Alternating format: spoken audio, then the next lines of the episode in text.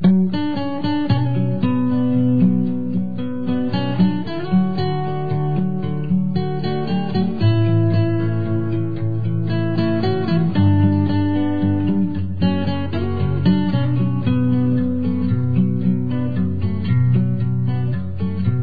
tiemble el Estado, cielos, las calles, que tiemblen los jueces y los judiciales. Hoy a las mujeres nos quitan la calma, nos sembraron miedo, nos crecieron alas. A cada minuto de cada semana nos roban amigas, nos matan hermanas, destrozan sus cuerpos, los desaparecen. No olvide sus nombres, por favor, señor presidente. Esas valientes que marchan al frente, por las que en las calles dan lucha por todas, por las compañeras que van puño en alto, por todas las madres buscando en Río Negro. Cantamos sin miedo, pedimos justicia, gritamos por cada desaparecida que. Y aquí estamos en este espacio del Consejo Local de las Mujeres Diversas con Natalia. ¿Cómo estás? Hola, ¿qué tal? Buenas tardes, buenas tardes a toda la audiencia. Bueno, eh, estrenando cortina también. Sí. Eh, nos, nos va a acompañar a partir de ahora. Esperemos que sí, es hermoso. Aparte, la verdad que le, eh, bueno, aprovecho a agradecerle de vuelta porque la dedicación es especialmente grabada para el micro de, de Ni Una Menos y con, eh, nombra las, las víctimas de, femi- de femicidio de, de, de acá de Roca y así que la verdad que es genial que se pueda replicar todo el tiempo esa, esa canción. Canción sin miedo en la versión de Fusa. Claro, sí. Bueno, eh, ¿qué te, eh, mirá qué tema nos convoca hoy. Hoy nos convoca eh, el tema del Día Nacional de los Derechos Políticos de la Mujer. ¿Qué, ¿Qué- tema en estos tiempos? ¿no? ¿Qué tema en estos tiempos? En realidad el día es mañana, 23 de septiembre, y en realidad nosotros hacemos una aclaración porque estuvimos conversando de cuando, cuando hicimos el flyer sobre el nombre, porque es, es Día Nacional de los Derechos Políticos de la Mujer, y nosotros preferimos decir de las mujeres, porque las mujeres es abarcativo a todas las mujeres, no es particularmente a una mujer. Claro. Eh, así que bueno, sí, la verdad que nos, no- nos encantó, digamos, traer este tema justamente porque es un tema que en estos tiempos hay que hablar y hablar y mucho. Porque, este, los, los, de los derechos y de la política, ¿no? Claro, sí, sí, sí. de ambas. Eh, bueno, este, eh, este día eh, surge porque el 23 de septiembre del, del año 1947 se promulga la ley trein- eh, 13.010, que es del voto femenino, también conocida como la ley Evita, porque fue la gran impulsora de, de esta ley, y que reconoce el derecho de todas las mujeres mayores de 18 años a votar y a ser votadas, y que estableció de la, igualdad de los derechos políticos, deberes y oportunidades entre varones y mujeres. Eh, gracias a la sanción de esta ley, en el año 1951, en la elección presidencial, por primera vez votaron en nuestro país las mujeres.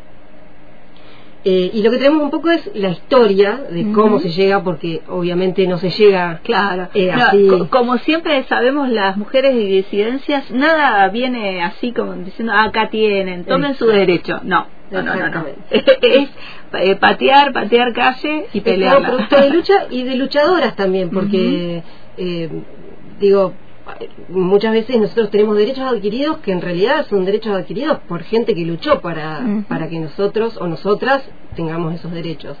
Este, entonces, bueno, es, es bueno reivindicar también que siempre atrás de un derecho hay una lucha y siempre atrás de una lucha hay luchadores y luchadoras que consiguen que eso se, eh, se efectivice, digamos. Eh, por lo tanto, bueno, trajimos un poco la historia, eh, que bueno, en el año 1911 el diputado Alfredo Palacios presenta el primer proyecto de ley Mm. del voto femenino en el Parlamento Nacional y eh, el proyecto directamente no es tratado, Ah, claro. relegado, directamente Ajá. no se trata eh, eh, en el Congreso, así que Claro. queda excluido. Ese mismo año, una médica feminista y política, eh, Julieta Lanteri, se presenta, en las, había elecciones del Consejo Deliberante, y ella se presenta en las elecciones a votar, eh, aunque aunque no estaba legislado digamos el voto femenino. Pero como tampoco había ninguna legislación que lo impidiera. Claro como no me dicen que no entonces entonces puedo. entonces pudo.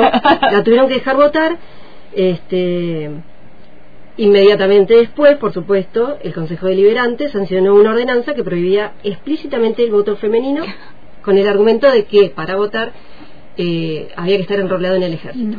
Entonces ella que hizo fue intentó enrolarse en el ejército eh, no pudo no pudo. Así que bueno ahí quedó. Este, después al año siguiente se sanciona la ley Saespeña la ley 8871 que es la ley nacional de elecciones que garantizaba el voto universal secreto y obligatorio para ciudadanos varones nativos argentinos así que bueno era la universalidad del voto pero claro. nada de las mujeres. universal para una parte nada más. universal para eh, no era tan universal, pero eh, que de hecho, eh, básicamente las mujeres no tenían derechos. Era justamente, existían en los derechos políticos, existían los varones, las mujeres no existían. así que, bueno, se, se sanciona esa ley y después de esa ley, en el año 1900, que se sancionó en 1912, se, se intentaron 22 veces, hubo 22 iniciativas legislativas que ninguna prosperó para que conseguir el, voto femenino. Recién en el año 1947, como dijimos al principio, durante la presidencia de Perón y por iniciativa y lucha fundamentalmente de, de Vita, se dicta la ley 13.010 que concedía a la mujer derechos políticos convirtiéndolas en sujetos capaces de ser electoras y elegidas y que establecían su primer artículo. Las mujeres argentinas tendrán los mismos derechos políticos y estarán sujetas a, los mismos, a las mismas obligaciones que les acuerdan o imponen las leyes a los varones argentinos. Recién ahí empiezan a ser parte, digamos. Eh, bueno, así que así fue como después en, el 51, eh, que fueron las elecciones presidenciales, fue la primera vez que votaron masivamente, digamos, las mujeres. Fue la primera vez y, recuerdo haber visto videos, eh, porque hay en las redes, eh, hay videos rescatados, ¿no? De, aquella época de las primeras mujeres y cómo fue todo, todo, todo ese, ese eh, contexto histórico que recibía ese voto femenino. la verdad que sí, fue un, un hito. Este, imagínate que eh, se tuvo que crear un padrón electoral con incorporar a 4.200.000 personas que eran mujeres para que puedan votar y se les tuvo que otorgar el, documento que era la libreta cívica. Claro. Estaba la libreta de enrolamiento que era de los varones y ahí se creó la libreta cívica para que las mujeres pudiesen ir a votar. Eh, bueno, una vez que se, se consiguió, digamos, el derecho al voto a las mujeres. La lucha no terminó ahí, por supuesto, porque en realidad ese era el derecho al voto, pero eh, en, la realidad las mujeres no accedían, digamos, a, ocupar, cargos, políticos. claro. Eh, por más que se presentaran y, participaran, siempre los cargos eran para los varones y la lucha era para las mujeres, como siempre. Eh, Así fue que después, bueno, de mucho tiempo, en el año, entre el 7 y 8 de noviembre del año 91, se sanciona la ley eh, de cupos, que también es conocida como ley del 30%, que establece que dentro de las listas de, las, de los candidatos a diputados eh, debía haber eh, un mínimo de 30% de mujeres. inicialmente fue solamente en diputados, recién en 2015 se incorpora la misma ley a senadores. O sea, imagínate que va pasando el tiempo. pensaba, al 2015. Eh, claro, pensaba en todo ese tiempo, ¿no? En cuánto va como costando eh, llegar. Sí, porque mira, desde 1912 la ley se espeña al 47 que recién empiezan a votar las mujeres. de, y desde eh, el 91 que se sanciona la ley de cupos al 2015, 2015. acá nomás se sanciona para el Senado. Y no solo eso, sino que eh, la ley de cupos, si bien eh, eh, cumplió un papel importante, digamos, en realidad lo que sucedió es que establecía más un techo que un piso. ¿Por qué? Porque decían, bueno, tenemos el 30%, listo, el resto lo arreglamos como queremos, y el resto lo arreglamos como queremos, la mayoría de las veces era varones. Eh, por eso, bueno, siguió la lucha y mm, hubo tres provincias que fueron precursoras en la ley de paridad de género, que fueron Santiago del Estero, Río Negro y Córdoba, que casi a la par en el año 2000 sancionaron una, una ley de paridad para que haya la misma cantidad de mujeres que de hombres Es importante eso, señalar eh, que la ley de cupo no es lo mismo que la ley de paridad y hay eh, un este, como una distancia conceptual enorme. Porque la ley, bueno, como decíamos, la ley de cupos establece un 30%, que, digamos, en esta sociedad que todavía le falta un montón, eh, y, y, sobre todo en, en ambientes, por ejemplo, como la política, seguiría pasando esto de que, bueno, si el 30% ya listo, ya está, quedamos el 30%, entonces el resto, el 70%, y bueno, qué, coincidencia, quedamos todos nosotros, qué sé yo. Este, digo, no, digo que siempre suceda, pero probablemente muchas veces sucedía. En cambio, la ley de paridad lo que establece es eh, que sea eh, un, un varón, una mujer, un varón, una mujer, o una mujer, un varón, una mujer, un varón. Eh, específicamente, la ley, la ley dice, bueno, el 23 de noviembre del 17 se sancionó la ley de, paridad de género. Eh, establece que las listas de candidatos al Congreso de la Nación, diputados y senadores, porque ahí se hizo en conjunto, y al Parlamento del Mercosur también, deben ser realizadas eh, ubicando de manera intercalada mujeres y varones desde el la primer primera candidato o candidata titular hasta el último o la última eh, candidato o candidata suplente. O sea, es uno y uno, no queda otro. Y llevamos seis años más o menos, ¿no? ¿Estaba sacando la eh, cuenta? Sí, 23 de noviembre del 17, así que un poquito. un poquito. sí, sí, sí, sí. sí. y bueno, y digamos, esto es un derecho conquistado, pero los que, los que faltan, ¿no? Esto que hablábamos. Porque yo traje a cuenta una frase que decía siempre Julieta Lanteri, que decía, los derechos no se mendigan, se conquistan. Y es así, ¿viste? Es así. Nosotras, bueno, las mujeres tenemos este, experiencia en, en, salir a conquistar derechos. Y justamente a esto traigo lo de el, el 28 de septiembre, que es el Día de Acción Global por el Acceso al Aborto Legal y Seguro, conocido también como la despenalización y, legalización del aborto, porque justamente eh, este año no solamente, digamos, se, se conmemora eso, sino que ante el avance de las derechas que, que pretenden quitarnos los derechos conquistados, porque no solamente, no solamente que, que las derechas no amplían derechos, sino que intentan eh, sacar retroceder, retroceder en los derechos conquistados exactamente. Entonces este año se propuso hacer una convocatoria con, con, signas un poco más amplias y no solamente esa que obviamente es súper importante pero este, hay cuestiones que hay que que tratarlas de, de manera urgente bueno eh, la ESI, las jubilaciones, la, educación pública. Derechos que están ganados eh, también desde, desde las luchas y que, bueno, hay que salir como a, defender también el 28 de septiembre. Tal cual.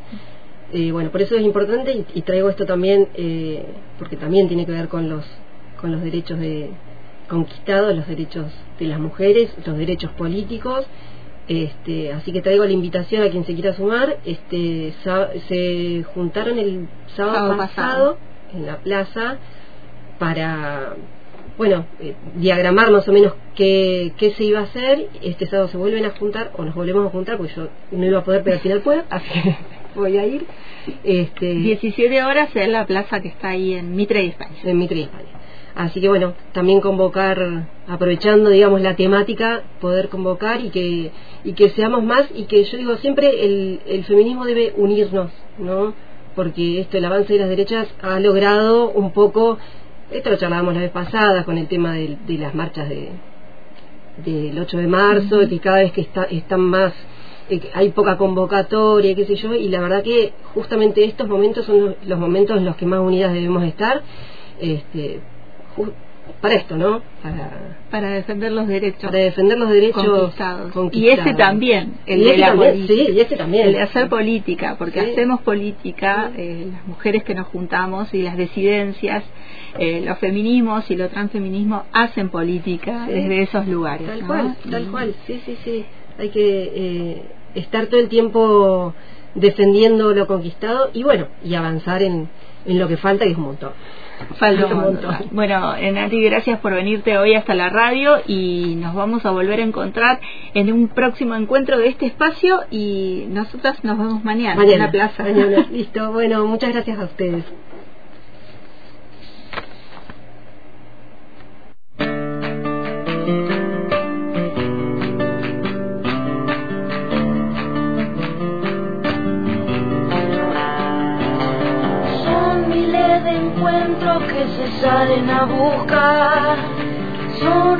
Y amores que pretenden alcanzar.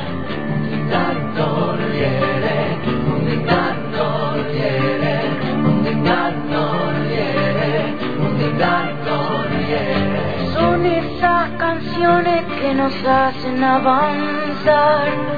Siempre puño al frente invitando a luchar.